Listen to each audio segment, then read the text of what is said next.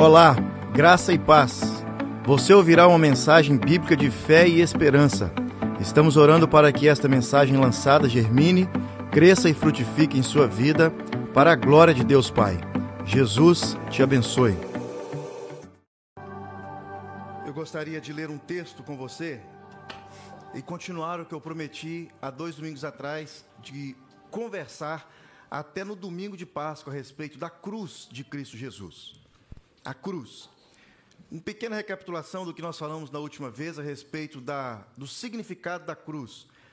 Não era a cruz o primeiro significado dos cristãos, eles estavam tentando tirar a, a, figura da cruz, porque a cruz carregava nela algumas superstições e algumas coisas que eles não queriam de jeito nenhum sofrer por ela. A cruz era sinal de um, uma, uma pessoa terrível, é, morrendo ali de forma, é, é, a, a forma mais cruel de crucificar, de condenar, de fazer a pessoa pagar por alguma coisa. Então, os cristãos eles não queriam carregar a cruz como um símbolo, e eles começaram a, querer inventar outras coisas.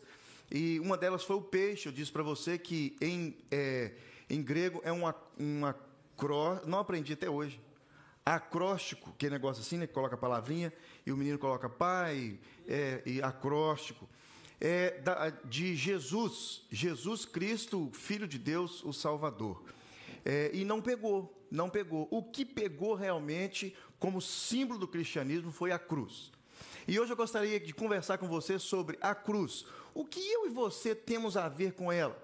Algo que aconteceu há dois mil anos atrás, o que eu e você temos a ver com ela?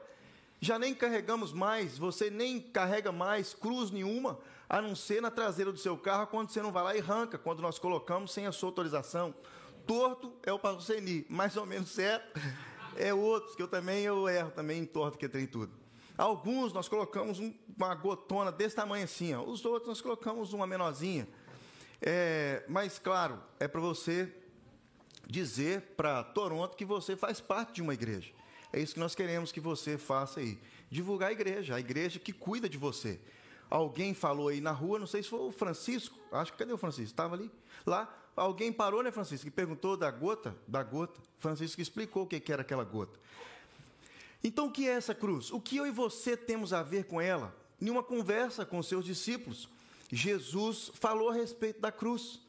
Mateus capítulo 16, versículo 24. Olha o que, que Jesus disse. Você não precisa abrir, eu leio para você. Ele disse assim: olha, depois de uma conversa, principalmente Pedro estava envolvido nessa conversa, ele falou assim: olha, então disse Jesus aos seus discípulos: se alguém quer vir após mim, a si mesmo se negue, tome a sua cruz e siga-me.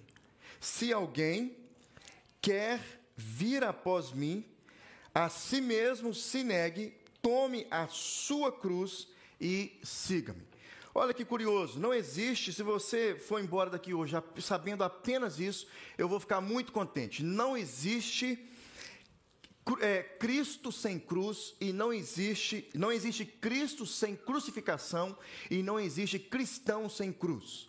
Não existe Cristo sem crucificação e não existe cristão sem cruz. E eu gostaria que você, antes de, de discorrer aqui o que eu quero que você leve para casa hoje, fazer você pensar sobre esse pequeno versículo. Olha, se alguém, versículo começa Jesus dizendo: se alguém, ou seja, um grande número de pessoas, ele não, não, não, não falou assim, olha, esse, esse, esse ou aquele, não. Se alguns de vocês, se alguns de vocês aí quiser ser meu discípulo, você tem que negar a si mesmo e tomar a sua cruz e me seguir. Então ele não faz acepção de pessoas. Ele diz: se alguém quer, ou seja, tem uma condição. É, não tem acepção de pessoas, mas tem uma condição: você tem que querer. Você tem que querer. Não é o seu pai querer por você, quem tem pai ainda. Não é a situação da sua vida fazer com que você queira. Não, senhor. Não, não. É você que tem que querer. Ah, eu vou querer Jesus. Como um pai disse aqui uma vez para um irmão: Eu estou indo na igreja porque eu sei que lá é um lugar, é, é um lugar seguro para os meus filhos. O cara virou e falou assim: E para você, Zezão? É um lugar não é seguro para você, não? E acho que ele entendeu, porque está vindo até hoje. Ele gostou da ideia. Então, tem uma condição: você tem que querer, Jesus disse. Aí ele continua: Olha, você tem que vir após mim. Ou seja, como um servo vai até o seu senhor, como é, um estudante vai até o seu professor. Já fez isso quando estudava não? Você queria tirar uma nota maior naquela matéria e no final da aula você foi até o professor para ele te explicar alguma coisa fora do horário, depois que terminou a aula. Você não entendeu como queria entregar aquele trabalho, você foi até o seu professor. E também como é, um soldado vai até o seu capitão. Reverência. Entendeu a missão, entendeu o que ele quer. Quantos estão, hoje eu vi no, no Esporte Espetacular, o goleiro de um time lá da Croácia, ele tinha três brasileiros jogando no time, os brasileiros já chegaram no Brasil, é, e o goleiro do time ele não pôde deixar o país porque ele decidiu alistar para defender o seu país, ou seja, ele foi decisivo, ele decidiu que ele queria defender o seu país. Ele foi até o capitão. E Jesus continua dizendo, diz, olha, negue-se a si mesmo, e é aqui que nós vamos nos deter hoje. Negue-se a si mesmo e tome a sua cruz. Às vezes a gente confunde, né? Negar o quê? Negar é, a vontade de quem? A minha? Mas e aí? Eu vou ficar sem vontade nenhuma? Eu vou ser, como diz aí alguns é, é, é teólogos liberais, eu vou ser uma marionete na mão de Deus aí, um ventrílogo? Negar a si mesmo significa negar totalmente, totalmente. A Bíblia fala sobre nova criatura, ou seja, você nasceu de novo, você está nascendo de novo. Ou seja, negar completamente você mesmo, negar a natureza pecaminosa e corrompida. Aí ele continua: tome a sua cruz, não de forma passiva, não apenas suportando de vez em quando, mas assumindo realmente que agora eu sou um discípulo de Jesus e eu preciso tomar a minha cruz, negar a mim mesmo e tomar a minha cruz como uma decisão que eu decidi, que eu resolvi tomar. Cruz é desprezada pelo mundo, odiada pela carne, mas é a marca distintiva de um cristão verdadeiro. E ele termina dizendo: Você agora vai me seguir. Você observa que não é o contrário? Não é seguir Jesus e depois começar a ver como é que os cristãos estão falando, o que, que estão falando, a forma como que eles estão agindo, o jeito como que eles é, se comportam no mundo, o jeito, a forma como eles vão na igreja. Eles vão quando? Uma vez na semana? Duas, três?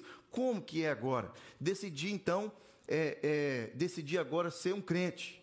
Não é assim que falam por aí? Jesus diz: Olha, e siga-me, viva como eu estou vivendo. Viva como eu estou vivendo. E como Cristo viveu? Ele viveu para a glória de Deus Pai. Então, esse é o versículo em si. Eu gostaria que você pensasse comigo um pouquinho mais. É, o Senhor Jesus tinha acabado de anunciar, então, para os seus discípulos que ele iria para a cruz, que ele iria padecer em uma cruz. E Pedro logo se levantou e disse assim: De maneira nenhuma, o senhor está ficando maluco, aquela cruz não é para o senhor. Aquela cruz é para. É, os romanos usam aquela cruz para condenar os piores dos piores. O Senhor não vai para aquela cruz de jeito nenhum. O Senhor dá um jeito de fazer um milagre qualquer aí. Nós vamos ó, defender o Senhor com unhas e dentes. E Jesus sabia que não ia, não é? Mal, mal ali pegou uma espada ali e cortou a orelha de um cara, tentando ser o valentão da turma. E Jesus dá uma, uma, uma repreensão para ele. E Jesus é, então fala assim: Não, filho, às vezes a gente só lembra do versículo que Jesus aperta Pedro, é, é, é, chamando a atenção de Pedro. Mas Jesus ele traz uma palavra nesse, é, nesse é, nessa maneira como Pedro disse para ele aqui, interpelou ele. Jesus traz uma palavra que eu gostaria que você também pensasse. Olha, Jesus disse assim: não somente, olha que interessante, não somente deve o Cristo subir a Jerusalém e morrer mas todo aquele que desejar ser um seguidor dele deve tomar a sua cruz.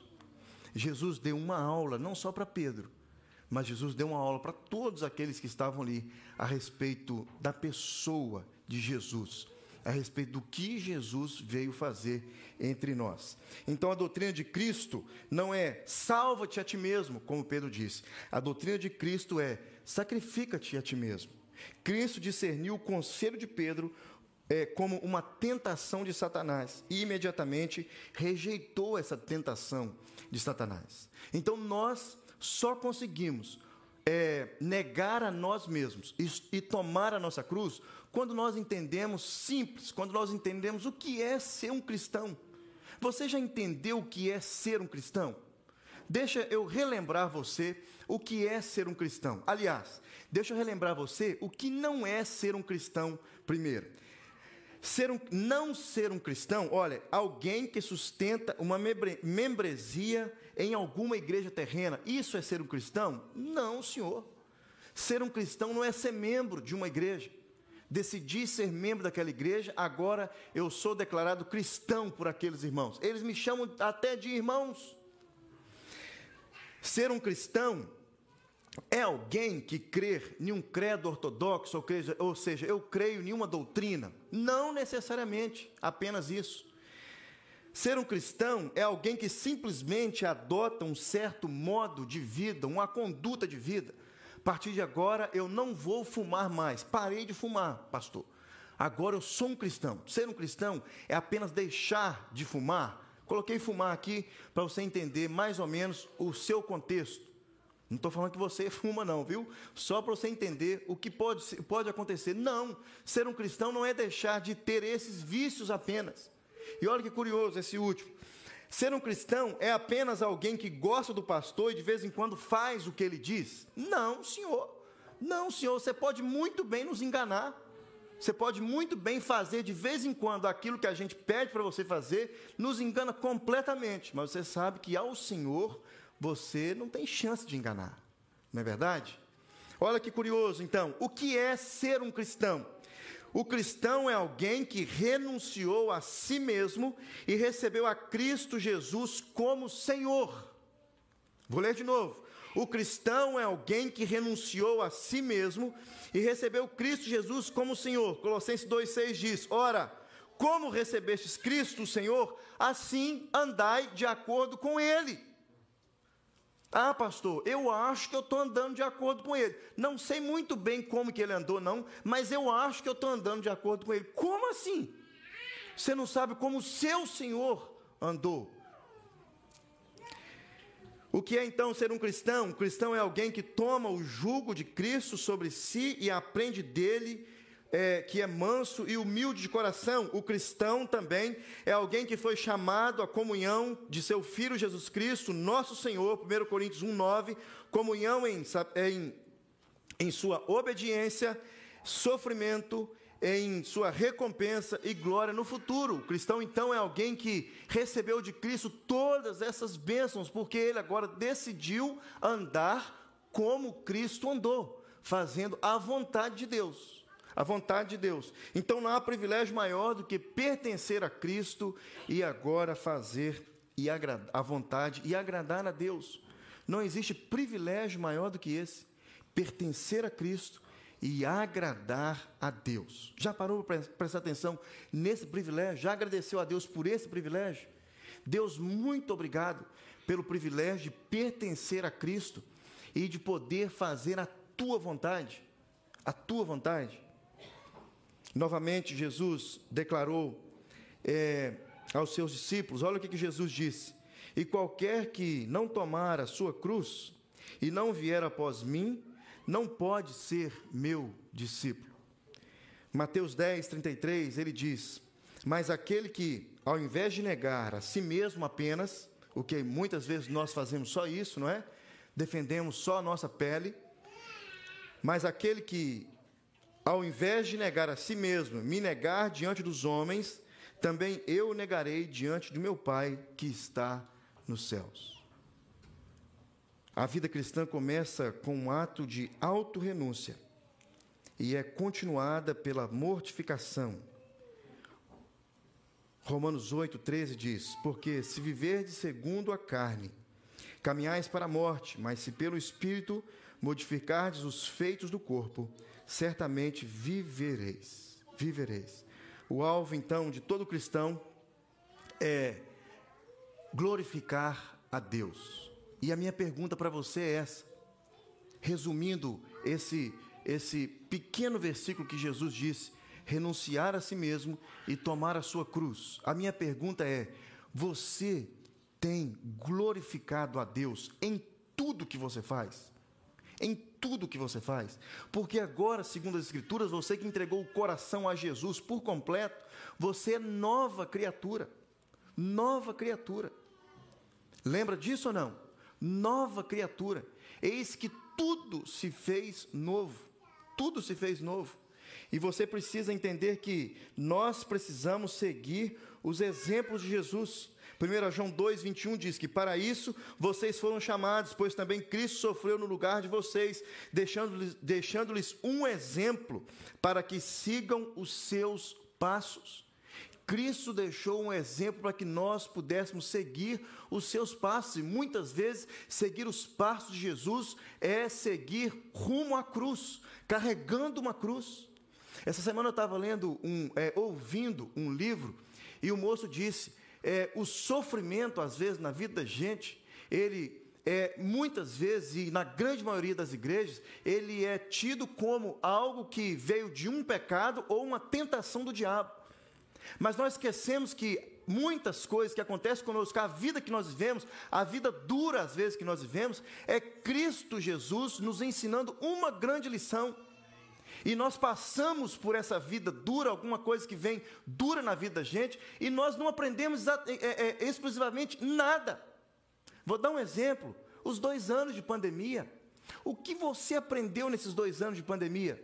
Reclamar da máscara? Tem uma vizinha nossa lá, a gente quase não vê. E na pandemia não vimos de jeito nenhum.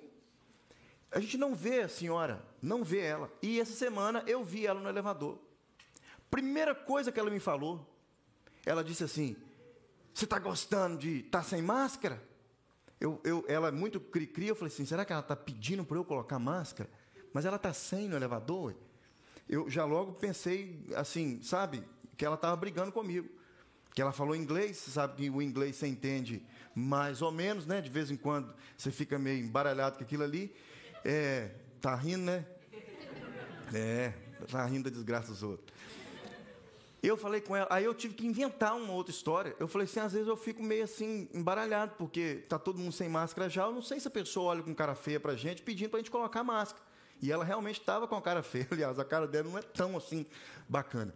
É, só que não, ela estava perguntando se eu estava contente de agora não ter mais máscara. Mas do jeito que ela falou, eu pensei que ela não estava querendo que eu ficasse sem máscara perto dela. Nós reclamamos até disso. Pedimos tanto a Deus para ficar sem máscara, e agora que nós podemos tirar a máscara, a gente reclama. Não é? Reclama, nossa, que aquela máscara era uma miséria. Já está sem ela, gente. Para de reclamar dela. Está sem ela já. Olha como que é o nosso coração, o velho homem. Agradece a Deus, Deus, muito obrigado, porque nesse tempo de pandemia, o Senhor colocou mais dinheiro no bolso e na família daqueles que produziram máscara para a humanidade, para que nós pudéssemos usar uma máscara. Muito obrigado, Deus, pelo, pelo o Amazon que vendeu máscara para muita gente e pôde distribuir máscara. Ela chegava na nossa casa com menos de 24 horas, se você não tivesse saído de casa. Gratidão a Deus. Isso é nova criatura. Nova criatura. Então Jesus continua dizendo, e ele nos ensina uma grande lição. Ele diz: olha, há dificuldades no caminho, obstáculos na entrada, na estrada, é, dos quais o primeiro obstáculo na nossa estrada, na nossa caminhada, é o ego. E quando Jesus disse: olha, você precisa é, é, abandonar você mesmo e carregar a minha cruz, o que Jesus está querendo dizer é: você precisa deixar para trás todo o seu ego. E nesse livro que eu li, ouvi essa semana, que eu estou ouvindo o livro agora, o moço disse o seguinte: ego é, um, um, é como um órgão que nós temos dentro da gente que está inchado. Está inchado. Ego é uma palavra que dá para entender como algum órgão do nosso corpo inchado. Então, tudo que está inchado dentro de nós está enfermo. Então, quando você ouve a palavra ego, é uma palavra que pode causar, que causa enfermidade para você. E Jesus vem e nos ensina algumas coisas. Olha, passos para negar a si mesmo e tomar a cruz. Primeiro passo para negarmos a nós mesmos, o nosso ego e tomar a nossa cruz e aprender com Jesus é negar a mim mesmo e tomar a minha cruz, é, significa repudiar completamente a minha própria bondade. Gente, a Bíblia diz que nós não temos, que não existe nada de bom em nós, nada de bom. A Bíblia diz que nós somos trapos de imundície. E para os entendedores aí, sabe que trapo de imundície é aquele mesmo pano que a mulher que tocou nas vestes de Jesus usava. Nós somos considerados como nada diante de Deus, nada. Ou seja, nós não sem Jesus não temos condições de fazer nada de bom. Então a primeira coisa que nós precisamos negar quando nós pensamos no nosso ego é que nós somos bons. Você não é bom, não, gente boa. Eu não sou bom, não. Se a misericórdia de Cristo Jesus não tivesse nos alcançado, nós não faríamos nada de bom para ninguém. Para ninguém. Ah, pastor, mas e a minha avó tão bacana? Minha avózinha tão bacana, uma senhora super simpática, ela não era boa, não? Aí você pergunta a Jesus Cristo quando ele chegar lá no céu, porque ele falou que ela não era. Olha que interessante. Negar significa cessar de descansar sobre quaisquer obras nossas. Quando nós pensamos que nós somos bons o suficiente, nós dizemos para Deus: Eu mereço aqui, ó, porque eu fiz isso e isso para Fulano. O Senhor tem que olhar para mim, porque o Senhor olhou para Fulano lá, agora o Senhor tem que fazer a mesma coisa para mim. Ou seja, não há mérito nenhum naquilo que eu faço sem Cristo Jesus significa uma aceitação sem reserva das sentenças de Deus, que todas as nossas justiças são como trapo de imundícia. Aqui está o erro, queridos irmãos, você que está lendo a Bíblia toda durante o ano, o erro dos israelitas. Segundo Isaías, o erro dos israelitas, olha que curioso. Mas todos nós, olha o que diz, todos nós somos como imundos, a todas as no, e todas as nossas justiças como trapo de imundícia. Todos nós murchamos como a folha, mas nossa as nossas iniquidades, como um vento, é, foram-se embora. Então foi neste ponto que Israel falhou. Romanos 10 diz que, portanto, não conhecendo a justiça de Deus e procurando estabelecer a sua própria justiça, não se sujeitaram a Deus. Israel pecou aqui. Um dos pecados de Israel foi crer que eles eram bons o suficiente Estamos ganhando todas as guerras. Agora Deus nos repartiu em terras. Agora Deus nos deu a vitória sobre todos os nossos inimigos. Agora, com 300 pessoas, nós conseguimos destruir exércitos aí com sei quantas mil pessoas. Somos bons o suficiente, sabemos lutar de forma estratégica, agora somos nós. Não precisamos mais de obedecer todas essas ordens e leis de Deus. Agora possamos, podemos pegar todos os despojos e ficar para nós e nos enriquecermos. Eles confiaram que eles eram bons o suficiente. Dois, segundo passo para negar a si mesmo e tomar a nossa cruz. Negar a nós mesmos e tomar a nossa cruz é renunciar completamente à nossa própria sabedoria. Deixa eu dizer uma coisa para você também, para você ficar bem assim antenado. Você não sabe de nada. Eu não sei de nada.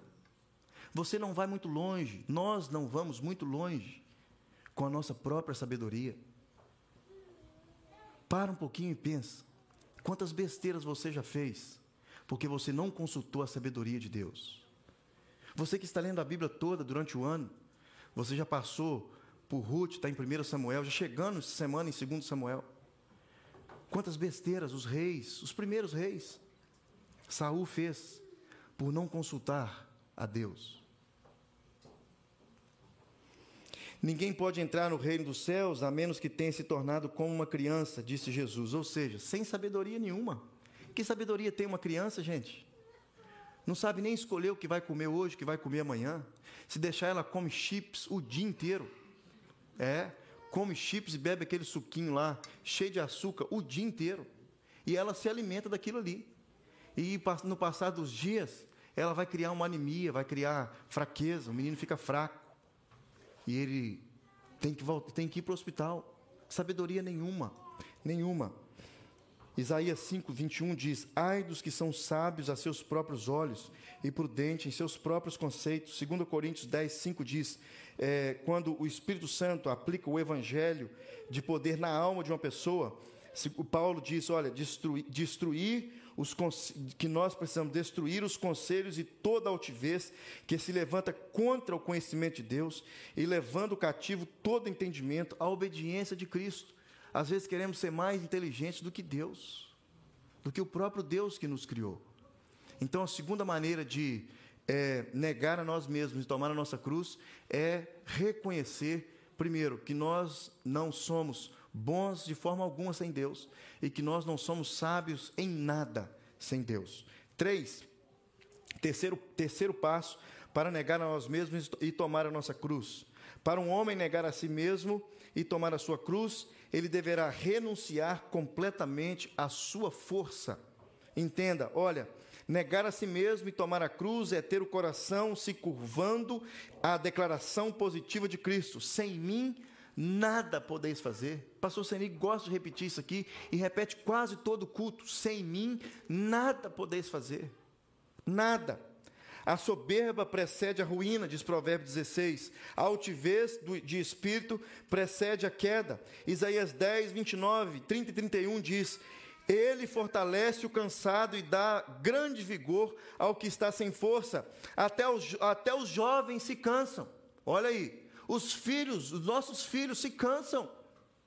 Se, agora tem que ter muito cuidado. Ficar a noite toda no, no Netflix e acordar no outro dia cansado. Tem alguma coisa aí de errado, não é verdade? Fica atento aí, Zezão. O menino tem que arrumar um serviço, não é? Até os jovens se calmam, balançando a cabeça lá atrás, a Maria do lado dele. Até os jovens se cansam e ficam exaustos, e os moços tropeçam e caem. Mas aqueles que esperam no Senhor renovam suas forças, voam como alto como as águias, correm e não ficam exaustos, andam e não se cansam.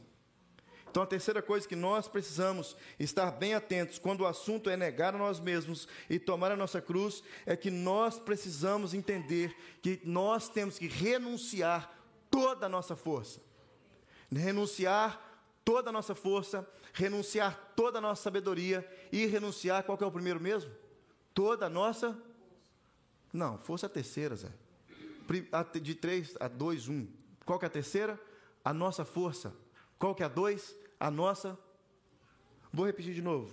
Volta aí o relógio, fazendo favor. A nossa força, a nossa sabedoria e renunciar, em primeiro lugar, a nossa. Acabei de falar, gente, não tem dez minutos. Oi? A nossa fé? Não, gente. Não, gente, não é nosso ego, não. Vamos voltar de novo. Vamos lá. Tem, tem seis. Eu vou parar nos três hoje. Vou voltar no primeiro. Olhe lá. Negar a nós mesmos e tomar a nossa cruz significa repudiar completamente a nossa bondade. Não somos bons o suficiente. Dois, negar a nossa sabedoria. Três, negar no, a nossa força. Vou parar por aqui, senão você não vai levar para casa quase nada. Vamos orar? Você pode fechar os seus olhos? Próxima oportunidade eu continuo. Você pode fechar os seus olhos e fazer uma oração? Deus, eu sempre li, ouvi, fiquei sabendo a respeito, Deus, de que eu tenho um envolvimento com a cruz de Cristo. Deus sempre ouvi e li nas Escrituras que eu tenho que negar a mim mesmo e tomar a minha cruz. Já há anos, Deus, eu ouço essa palavra. E hoje o Senhor traz, Deus, não nova, mas uma reflexão de que eu preciso eu preciso que os meus atos de bondade sejam todos, Deus, guiados pelo Senhor. Porque senão, Deus, se tornará interesse próprio mesmo dentro da igreja, Deus.